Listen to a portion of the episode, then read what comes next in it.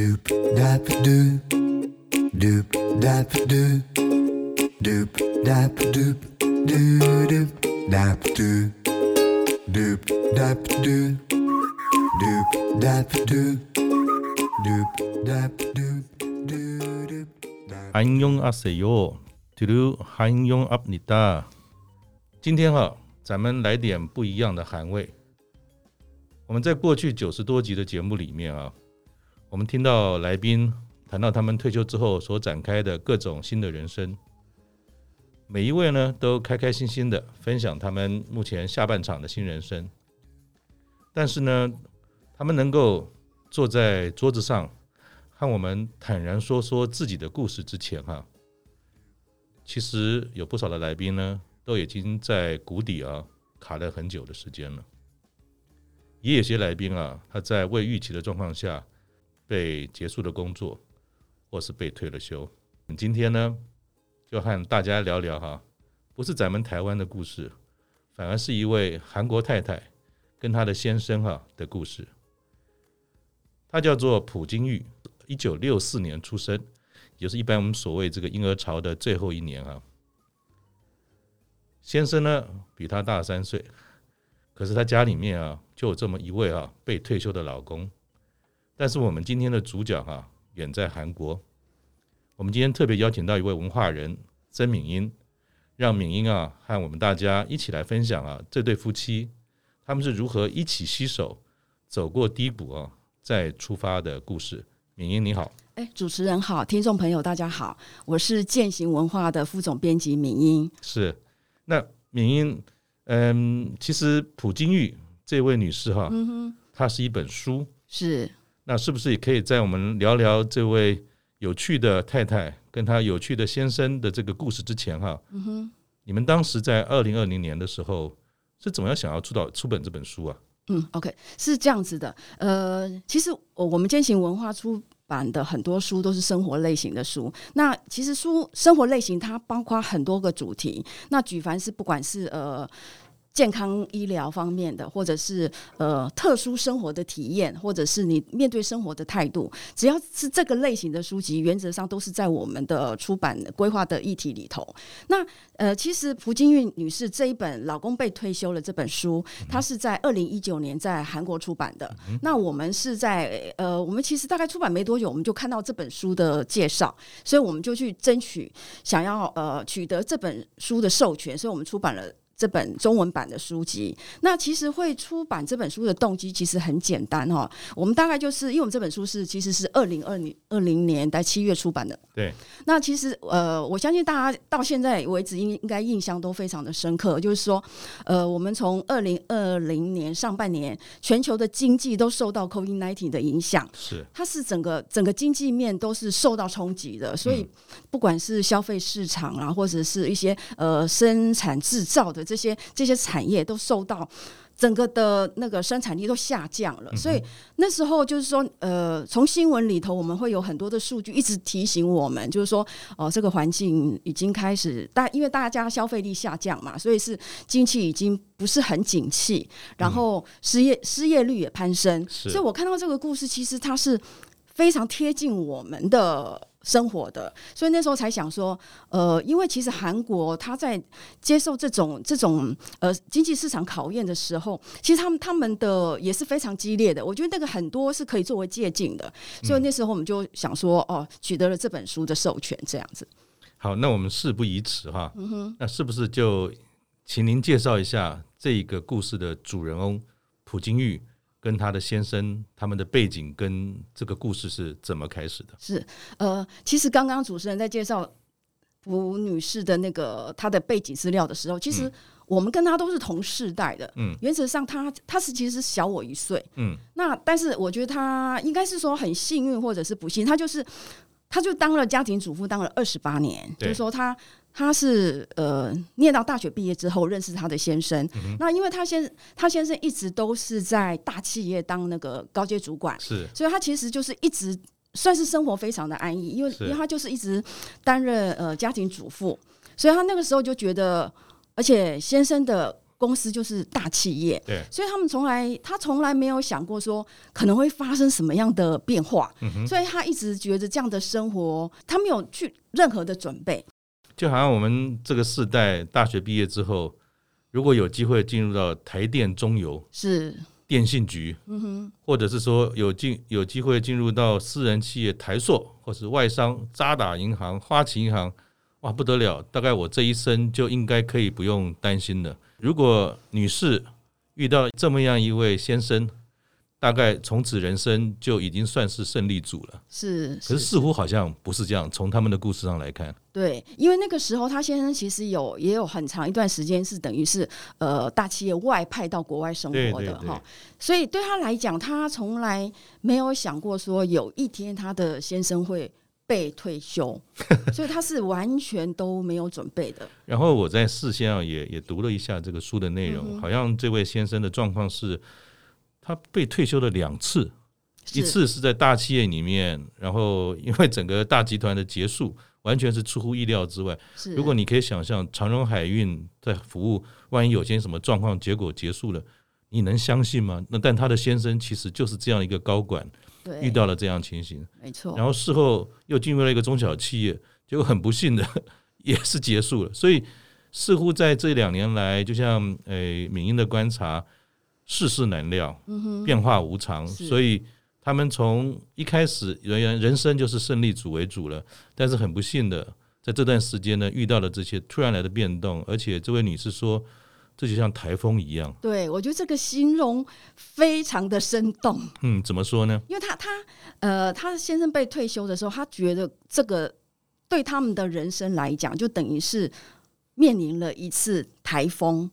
然后这个这样，这个退这个被退休潮，就有点是工作上的海啸。嗯哼，哦，就像我其实我我在台湾的人都知道，我们常常面临到很多一年可能会有好几次台风。嗯。那其实我们有时候。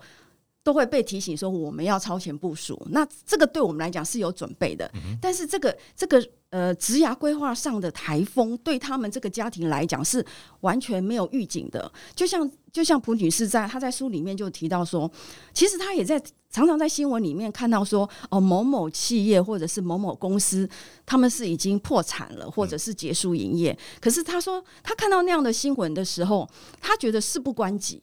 应该不会是我，因为。我老公这家公司可是厉害的喽，是，所以他从来没有没有把那样的事情跟自身做一个连接，嗯，就没想到当他先生五十三岁被公司被退休的时候，他才觉得说，哇，这个对他们人生来讲，就是面临一次飓风的状态。嗯哼，对。那这本书哈，我们刚才一直在强调说被退休这件事情，但是如果我们细想来看哈，待会儿我们会多聊。嗯其实退休这件事情应该不分被退休或者是自主的退休，就像台风一样。我记得好像他自己在书里面也讲到说，越不能够预期知道的台风来的时间，可能对于你产生的影响是越大的。是，虽然是平平稳稳、安安全全的呢，觉得说啊，两三年后就真的是安全下庄也退休了。那不过只是一个小小的台风，你还是要面对不少。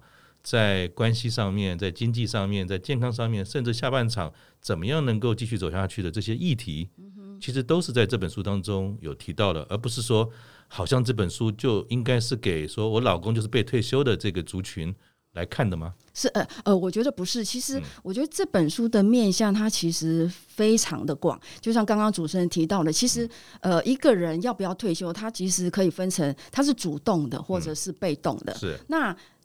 今天就是差在说，如果你是主动的话，就是说你你你本身会有有所自觉，那你当然这事先你可能会做了不少的准备啊。这这些准备包括其实很多种，就是说你的呃财务财务资源这个部分，还有你的呃，比方说你的身体健康这个部分。但但是你如果是被动的话，因为这个是这个被动的话，它是处于一种它是没有办法控制的，就。掌控权是在别人别人的手上，当他没有办法掌控的时候，他自然发生的状况就会特别的多，因为他因为这个不是他意料之内的，那所以这个部分要怎么因应？其实我们书里头提到很多很多，不管是呃夫妻夫妻相处的问题哈，还有一些财务管理，还有你可能呃家庭资源，还有跟人际关系，其实很多的面向都跟我们这个主题是环环相扣的。那是不是敏英啊？也可以请您哈，就您从一个导读者的角度上来看哈，嗯、他先生既然是一个大公司的高管，其实在书里面提到他出门有配车。买机票、买车票都有秘书，是好像他一开始，诶、欸、被退休了，回到家的时候，好像还有一段调整的过程，然后他太太也快要受不了了。那，诶、欸，他先生到底是怎么样，在一开始面对台风来的时候，第一个动作就像全年一样，到底是把家门啊堵起来，还是先去买泡面？他好像有点搞错方向了，是吗？这个太太一。他形容到说，他先生那个时候，因为毕竟是公司的高级主管嘛，就像哈，他做任何的事，他只要他只要用嘴巴就好了，因为他 他他只要说，一定是呃会有秘书啊助理帮他做，资源非常丰富，对，他只要善用他的脑袋运筹帷幄，哎，好像什么事情别人都会呃把他准备好做好，他似乎不需要。说难听点，就不需不食人间烟火了。是是是。那当他先生被退休的时候，那当然这段时间他大概有半年的时间，他可能也还没习惯过来。那所以他一回到家，他基本上就是说啊、呃，什么事情都要麻烦太太。嗯。那我我我我觉得这个考验就来了，因为平常太太太太在家，因为是先生上班，所以基本上这个家等于是太太自己的王国。嗯。那现在。没想到现在现在先生被退休回来了，嗯、这个王国就变成了一个被退下来的，可能是他觉得他是国王，嗯、可是太太在这家里已经也是自成一个自己的国王，就变成说，那这两个主要的角色要怎么相处？嗯、我觉得这这个问题就非常的重要。嗯、那我我会觉得说，呃，从里面我觉得蛮感动的，就是说，我觉得那个作者他本身他会不断的去去反省跟调整他。他这个作为太太这个角色，到底要怎么样去面对这样的一种改变？哦，他必须要先改变他自己。就像书里面也提到说，因为比方说他去他去咨询，那咨询老师就跟他讲说，你不可能换一个老公，所以你只能改变你自己。那我觉得，我觉得改变就是契机，因为因为你想要改变，所以你很多的转机也就会随之而来。对。那我记得在那个书里面，他也提到一段，是说他太太说，因为我们一路走来啊，先生的工作那么的好，其实他就好像是一个被保护起来，不需要去担心很多事情的人。是，他自己也会有一种情绪，就是说，干嘛被退休啊？嗯哼，嗯哼，你看我们一路走来多好，我每天还可以做自己喜欢的事，风风光光的，不需要弄东弄西，还要去担心你这些，甚至还有经济上的议题。每天看的这个钱啊越来越少。他说，其实这样子一开始，其实做一个太太在面对先生，除了他进入他自己的家里面的领域之外，其实某些程度也把太太本身对于生活上、人生上的某一种规划的美梦。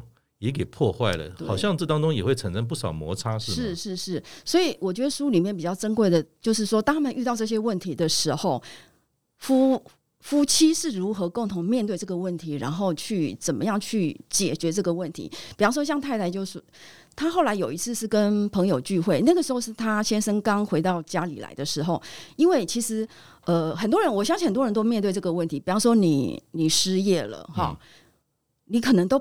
你第一时间，你我觉得你可能不太会，除非是你主动要离开那个工作，原则上你不太会跟周遭的人大声宣扬说：“哎、欸，我我毕业了，对我现在失业了，哎、欸，怎么样？” 是，所以其实他们也面临那个那个阶段，就是说他他原则上是不愿意去公开他先生已经回到家里来了，所以他他刚开始有一段时间他会维持一样的聚会哈，他还是跟朋友一起，可能就是出去逛街啊，喝下午茶，煞无其事的感觉，对。可是有一次，他就听到他朋友跟他就对他的印象就是说，你就是一个很好命的人，你你不是每天都在家里，什么事都不用做吗？那这件事情就有一点像当头棒喝那样。他他后来想一想说，他他其实很感谢他先生，就是这么多二十多年来，他其实是不用担心家里的经济，没错，对不对？所以他他觉得他反过来想说，可是相对的，他先生其实。五十三岁被退休，他其实，在工作也已经二十多年了。嗯、他付出了那么多的工，那个努力在工作，就是为了为了家庭，是好，为了成为家庭的支柱。嗯、那他他就有形容说，他觉得他先生那二十几年就像人生的夏季一样。嗯、那因为现在被退休了，其实已经到人生的秋天了。嗯、他他突然就觉得说，他怎么还忍心让一个其实已经已经到秋天的人，嗯、然后再再把他赶到外面，外面再去努力的去工作？嗯、其实是这一点让他。有一点，有一点反思说，说我不可能只要求我的先生，所以我是不是我作为他的太太，嗯、那我可以做到什么来帮助他？嗯、那我觉得就是这样的开始，然后让他们呃两个夫妻在面对这件事情的时候，就做了很很多很多的改变。所以其实退休也好，或者被退休也好，其实就是一个契机，它引发了家庭的一种生活方式。价值观是，甚至是经济财务面上的这些调整嘛，哈。那你刚才也提到说，其实这位太太就是这个主人哈，朴金玉，她看到她先生面对着这种呃工作的改变，加上他先生一开始好像在努力找工作的过程当中，也不是那么的努力，然后方向上也不见得是很很合理。那在这个部分，你有没有看到说，他用什么样的方式协助他的先生，慢慢的调试到？一个适合自己目前状况的一种生活方法跟经济的这种来源呢？呃，我我相信，其实呃，只要走过这段过程的人，大家都会知道，就是说，当你可能离开这个工作的时候，有些人会想要，可能就说啊，我可以放自己一个一段时间的假。那这段时间可能对某个人来讲不同，你可能一个月、两个月、三个月。那对于作者先生来讲，他其实大概有六个月的时间，哈，因为因为他觉得他已经工作了二十几年，所以他也希望在这段时间可以得到一个一个休息吧，就是一个一个暂停键。嗯，那其实相对来讲，应该也是说，很多人在面临这个过程的时候，一定会想说，我一定可以再找到一份新的工作，应该是没问题的，而且跟我原来的这种经历、职务。不会差异太大，因为我在这行业可是很有成就感的嘛。是，是，就是说，呃，应该也很有自信说，说以我的资历来讲，毕竟是高级主管嘛，而且还有配车。我看在台湾能有配车的工作也不少不多吧？对，就是说以他的以他的那个工作资历来讲，他、嗯、他觉得绝对没有问题的，所以我我可以暂时休息一段时间是，是没有错的。嗯、可是后来其实是。职场其实它是非常残酷的，对，因为后来就是说，当他先生大概半年之后开始要找工作的时候，才发现一年两年完全找不到任何像样的工作，就回到跟他原来一样的职务跟产业工作几乎是不可能的。对，那后来后来作者其实他也有分析到，就是说这其实就是我们一般人的盲点哈，就是说他说他从他先生。他甚至很努力帮他先生去调整他先生要因为的履历，他发现他先生的履历的资历虽然洋洋洒洒，就是说那个你很光鲜亮丽的一一份履历，可是他那个待遇是完全就是比照之前的。但是他就想到一家公司，就说你看你现在已经你已经五十三岁了，你要去应征一家公司那个职位，其实来讲。那个年龄在那个公司基本上原则上已经是中间分子了，对，一般的人是不太愿意调动的，嗯，对不对？所以他，所以你不太容易找到跟这个是同等阶级的工作。嗯、但是你如果不降低你的期待，嗯、然后你的薪水也不愿意降的话，原则上是这个这个现实就是是非常残酷的，因为公司不会再花。第一个，他没有这样的扣打，人力没有这样的扣打。第二个，他会增加很多的人事成本。是。那有一些人可能也不希望你到公这个公司来就职，因为你对他来讲，你可能是空降或者是之类的，嗯、所以他才发现到其实有很多很多的考量是、可能是当事人忽略掉的。那我觉得这个也是一个很好的提醒。六六个月过后，他太太发现了这件事情。嗯哼。一般来讲说，如果呃先生被退休在家，还有期待说想要重返职场，其实我我的理解是最麻烦的事情是太太不知道该不该问他说工作找的怎么样，对，有没有机会？那当朴槿惠发现他先生把六个月就这样过去了，还以为是一个度假阶段，她后来又是怎么样能够跟她的先生开始去面对这个情形？然后走到另外一个呃出路的可能呢？嗯，作者他刚开始的时候，他原则上他会是比较含蓄的哈，被动的，可能就是陪在他旁边。当然，他自己也觉得说应应该要给一段时间让彼此去适应。可是后来最现实的问题就是说，因为他们是完全没有准备的，所以他们的那个存款发现说，对他先生的退休金已经用完了，一直一直下降，一直下降，蛮恐怖的。对。然后等到说他自己账户里的钱也快用的差不多的时候，他就开始紧张了。可是他他那时候也觉得他不太，他也不太好主动去开口。是，但是是因为呃，是透过家人的关系，可能就是说自己的妹妹，嗯，好，那由由妹妹去提醒哥哥。嗯。但是其实当下他的先生其实听了以后就当做没听见。我觉得他当做没听见，不表示他不在意这件事情，是而是说，那个对他来讲，其实也是一个不是那么容易去面对的事情。没错，他其实知道，因为什么都能骗，存款下架不能骗吧？是，就已经家里已经下下锅的米都不够了，还在跟我讲说明天还有机会，怎么样怎么样，不用担心。所以其实这也是个最为难的地方。对对，那他用了一个妹妹迂回的方式去提醒、嗯、去做。那后来又怎么样让他先生愿意说好？我们试试不同的方法。嗯，后来是因为作者他本身他也体悟到说，我的先生被退休，这个就是事实了。他也觉得不要隐瞒了，因为他觉得隐瞒其实也很多麻烦。比方说他出去聚会的时候，他必须要提早回家的，但是他不能直接跟朋友说，因为我的先生在家等我什么什么，我必须要提早回去。所以他后来他就发现说，他想要。直接去面对这件事情，所以他就可能在几次公开的场合，他就直接说：“我的先生已经被退休了。”就他，他很勇敢。对，但是他他想到这个有一个好处，就是因为他跨出了这一步，反而因为朋友知道这件事情，反而很多资源提供给他们。比方说，朋友第一时间就说：“你先生被退休了，那他有没有去领失业补助金？”嗯，后来他发现说原来是没有的。后来他们就因为朋友的提醒。就让他们去更改了那个退休的名称，所以他们有去领了半年的那个补助金。是，所以他也意会到说，其实我释放出很多讯息出去，是会有善意的人进来，不是只有敌意或者看笑话的东西在看着大家。对，没错。后来也是透过朋友的先生的介绍，然后就去问他先生说，愿不愿意先从呃 part time 的工作做起？嗯、那。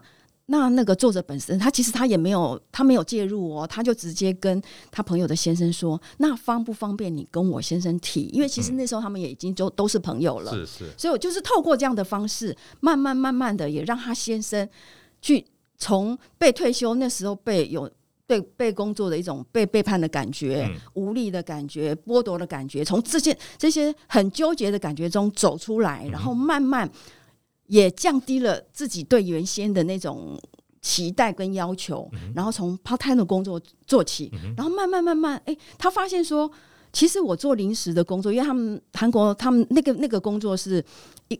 一个礼拜领一次薪水，好像是物流配送。对对，物流配送的，就是把物品分类的那个工作，大概一个一天六个小时，然后每个礼拜都可以领到薪水。那他现在就是会觉得，你看已经有两年都没有收入了，然后现在每个礼拜可以领到，虽然可能钱不是很多，但是至少是有收入了。就是从这样的观念，他才慢慢觉得说啊，在工作的感觉其实是也很不错的。因为他好像也提到说，像以前，像我自己也是因为在组织里面，过去退休前也是公司的高阶主管。嗯哼。然后这个呃，就是朴槿惠的老公，他说过去在组织里面只要用脑就好了，那种感觉也不是说没有贡献、没有价值，但是不会流汗的。是。但是他做的这个所谓呃物流的工作，收入不高，但是每一天都是脚踏实地的，用流汗、用自己的劳动来产生收入。然后这种感觉非常的实际跟实在，也蛮棒的。我想就一开始跟我们听众在聊的是说，我们分享这个故事，并不是在谈被退休、非自主性退休失业的人他怎么面对他的生活，而是说很多的朋友，其实，在你自主退休之下，大家怎么样能够重视我们所拥有的一切？但是这一切是跟以前不一样的。我们要怎么样继续往下再走？当今天夫妻两个人之间哈，经过这个过程，他们也处理得很好，那我也相信应该有非常多也是争吵跟不同意，然后经过最后他们愿意一起走这条路。后来太太好像也是去找工作做事是吗？对，后来那个太太她自己有自觉，她说她其实呃结婚以后啊，她就觉得自己就生活很安逸，就像被养在鱼缸里面的鱼一样，是公主。对对，但是她后来发现，但是因为她本身是非常的怕冷，她就把自己自比于孔雀鱼。她说。比方说像孔雀鱼啊，它基本上原则上除了夏天以外，它在那个那个鱼缸的水基本上都是要加温的。后来有老师就提醒他说，因为他去看医中医嘛，哈，韩医韩医就提醒他说，哦、呃，你的身体会冰冷，是你其实应该要多活动。所以他从这样子，他就反射到自己，他就觉得说，对，所以他他觉得他不能只仰赖他的先生一个人的努力，他必须也要做一些什么事情。那我觉得。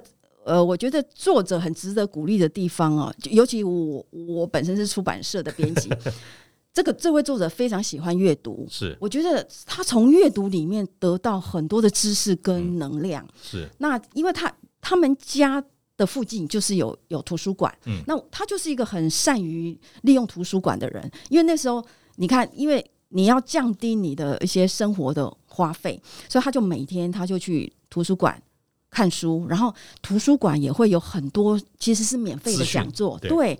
那那些讲座里头有很多的题目是呃非常非非常多样化的，所以他他从那里面也吸收了很多的资讯，然后他也反省到说，现在面临这样的观念，中中年被退休，那他他是不是要为这个家庭做出一些？什么样的事情不是在当公主了，而且能够主动的跟老公一起做些事？是，所以她那个时候，因为她其实她呃，她很清楚自己的目标，因为她喜欢阅读，其实她是喜欢写作的，是是，所以她其实就希望说自己可以可以写书，嗯。那这本就是他的第一本书。是，那他为了这本书，他真的花了非常非常多的时间。嗯。那我觉得他就是有透过。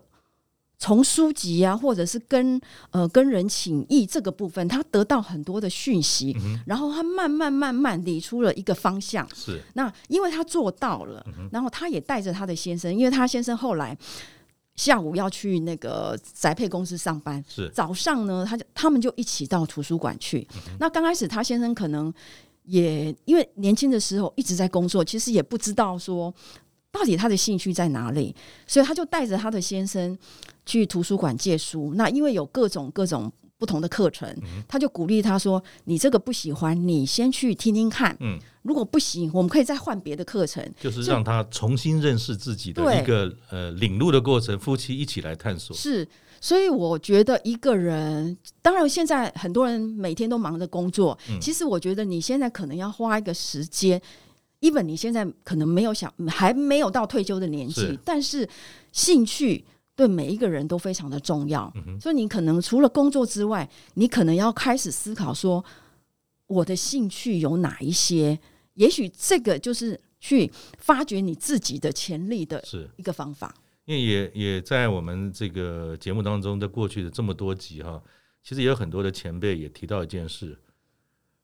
很多人这一生有很大的时间，二三十年卖给的工作，突然之间没有的工作，最重要的部分不知道是什么，也忘记了自己是有什么兴趣。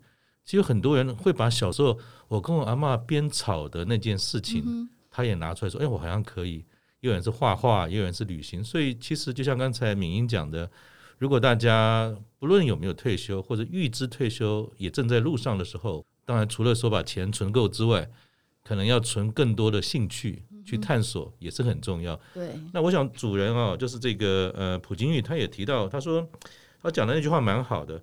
他说，其实作为他五十几岁的女性，遇到了退老公的退休海啸哈，其实是能够有这个机会让妻子哈跨越丈夫庇护的大好机会。是，我觉得这句话讲的真棒。也就是说。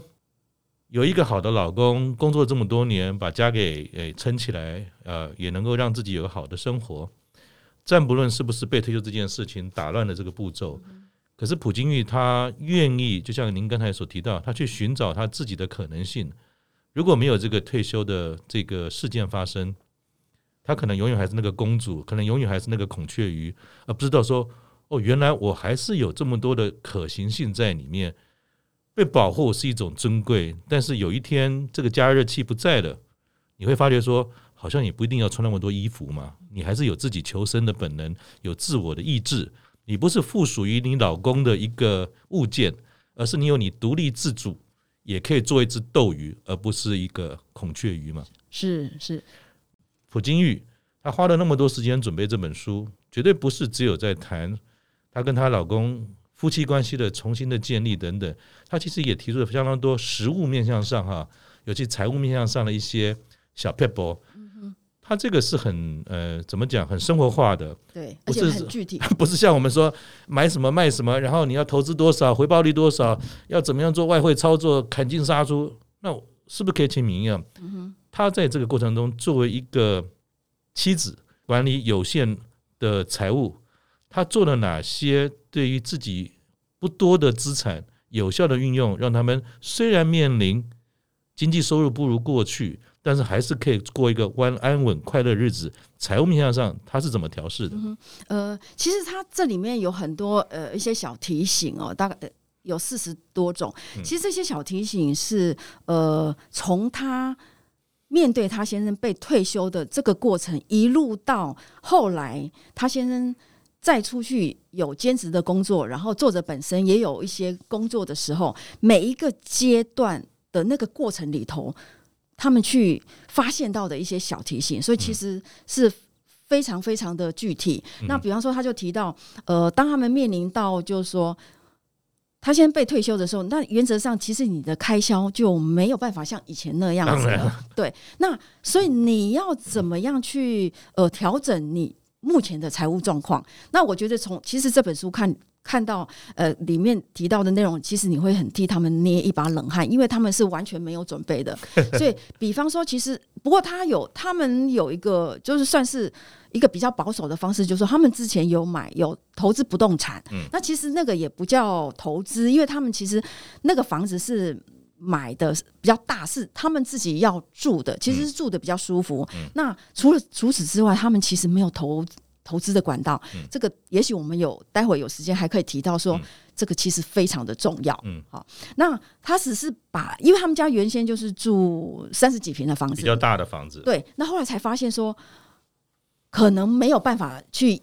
支付这个费用，那但是因为把这个大房子去换成小房子，这之间会有一些多余的金额。是，因为那个时候他其实还他有两个小孩，嗯，有一个小孩还在日本念书，没错，所以还要负担那个留学的费用，嗯、所以他们他他们就被迫说从呃可能是设施很完善的公寓搬到呃小透天。但是是比较比较呃郊区的透天，然后平数是比较少的，所以他他有提到说，这个换屋的过程其实也是不得不然。但是因为如果他们不这么做的话，他们首先面临的不可能，你才你可能就会就是要破产了。嗯哼，好，所以他就变成说，那现阶段呢，他们必须要这么做，因为他们把大房子换成小房子，除了有余裕之外，那一笔钱他们还去。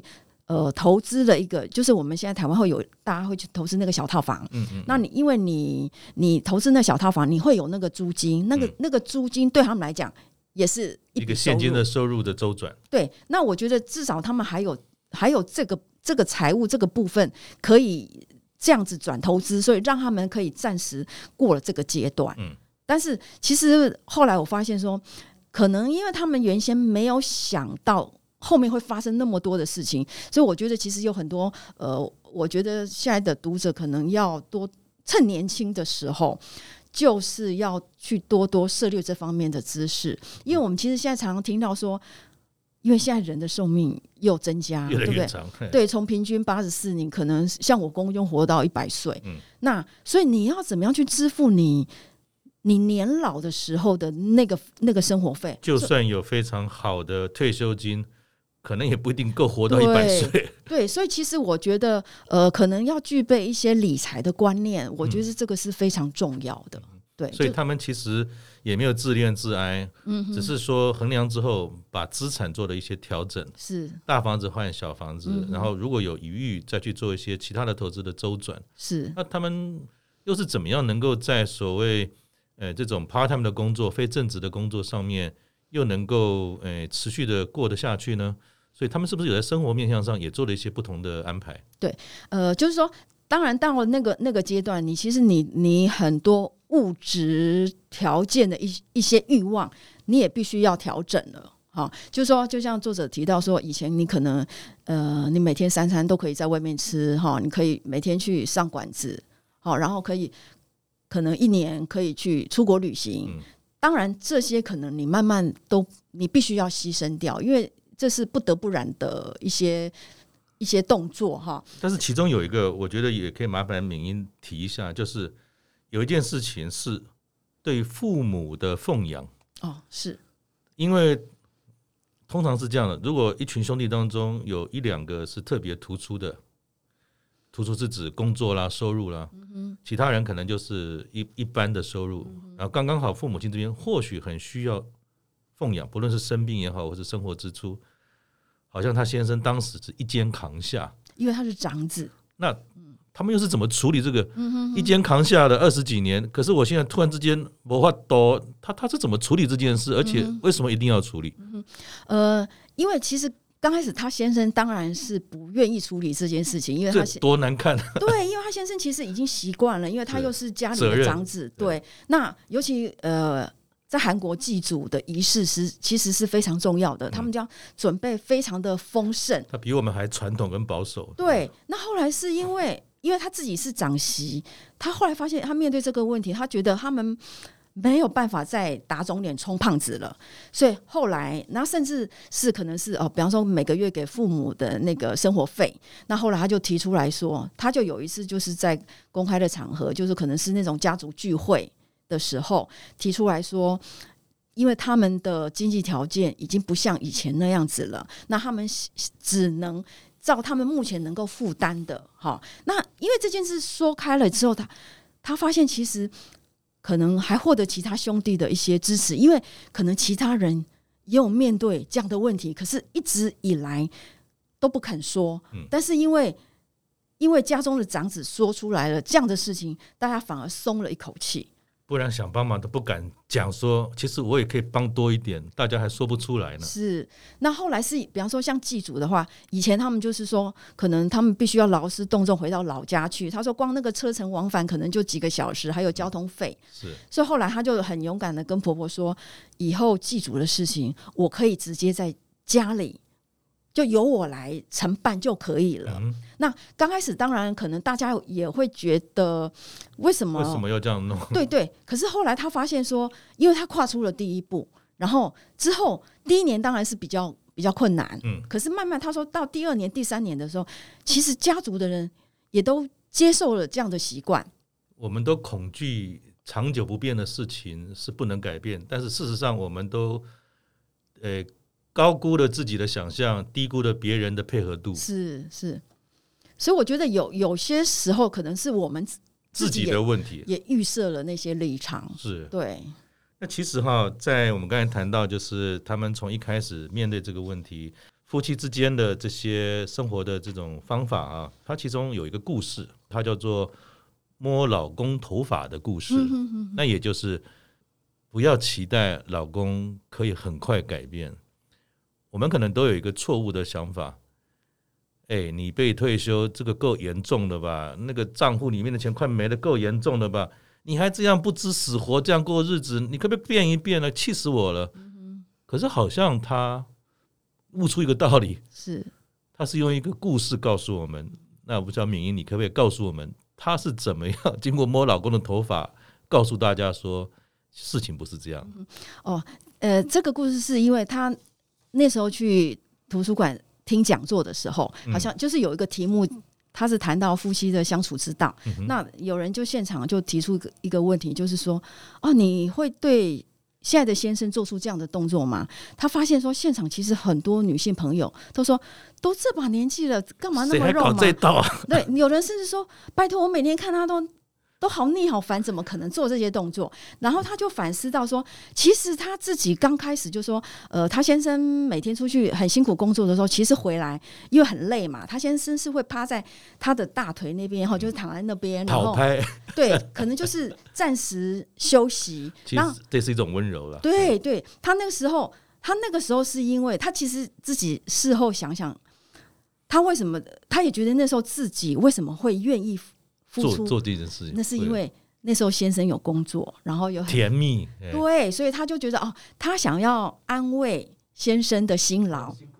那他后来其实想说，如果他他当然后来他先被退休的时候，他因为心里一定会非常的烦躁嘛。对，那他也觉得说，你都不你都已经这样子，为什么不赶快出去找工作？他曾经、嗯、他曾经也很想发泄这样的情绪，但是他会。我我觉得作者很很不错的地方，就是他当下就会，他会有一个自觉，就说我曾我以前做得到，为什么我会做不到？难道就是因为他现在没有工作了吗？没错，他会用这样的呃自觉去提醒自己。那我觉得，我觉得这个这个部分是很难得的，因为一其实我们一般的人。很少会可以做到这种，没错。那所以后来作者他有去上那个呃，有点类似是情绪，对情绪情绪管理还有愤怒调试。我觉得这个部分也是他知道他必须要面对这样的问题，他就是因为去上了这样这样的课程，他反而去取得了这样的证照，也成为这个领域的老师。嗯、所以我觉得呃，作者他其实遇到很多的问题。甚至是可能是一个危机，但是他会，我觉得他很正面，他会把这些危机转化成他改变的契机。其实也就是换位思考，对，这，对，对，对，非常难得的。嗯哼，嗯哼。那当然，我们时间有限啊，这个四十九种方法，其实可以讲一天一夜都讲不完。所以大家如果也针对这么有趣的故事有兴趣的话，也可以在我们节目的资讯页哈，有非常多的资讯。多去了解这本书，甚至是好好读一读。不论你退休没退休哈，我都觉得这是一个非常有趣的，呃，很难得。我们一直以为韩国人是一个强悍的民族，但是我在里面也看到他们的温柔跟智慧，是很值得去聊一聊的。我在他的书的后面哈，他有在这个附录，他说有两个自由生活的要素哈，他在这个过程中学会了，那就是责任跟这个尊重。责任呢，就是把自己啊使用的东西归位，并且自力更生。尊重呢，就是接受跟承认。越是亲近的人啊，尤其是配偶，是很难接受他们原本的样子的。想要照自己的方式改变他们，或许这就不是尊重，而是强迫了。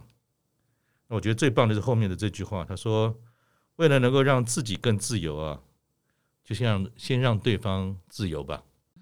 那敏英在这本书当中后面也提到，他有些方法哈，在为了退休来的这一天哈，其实你有些动作可以做的。嗯，呃，我觉得就是我刚刚有提到的一个，就是说你可能要检视目前这个家庭的财务状况。嗯，我觉得这个这个非真的非常的重要。那个那作者是因为他们一直在发生。这件事情之后，他们才开始检视。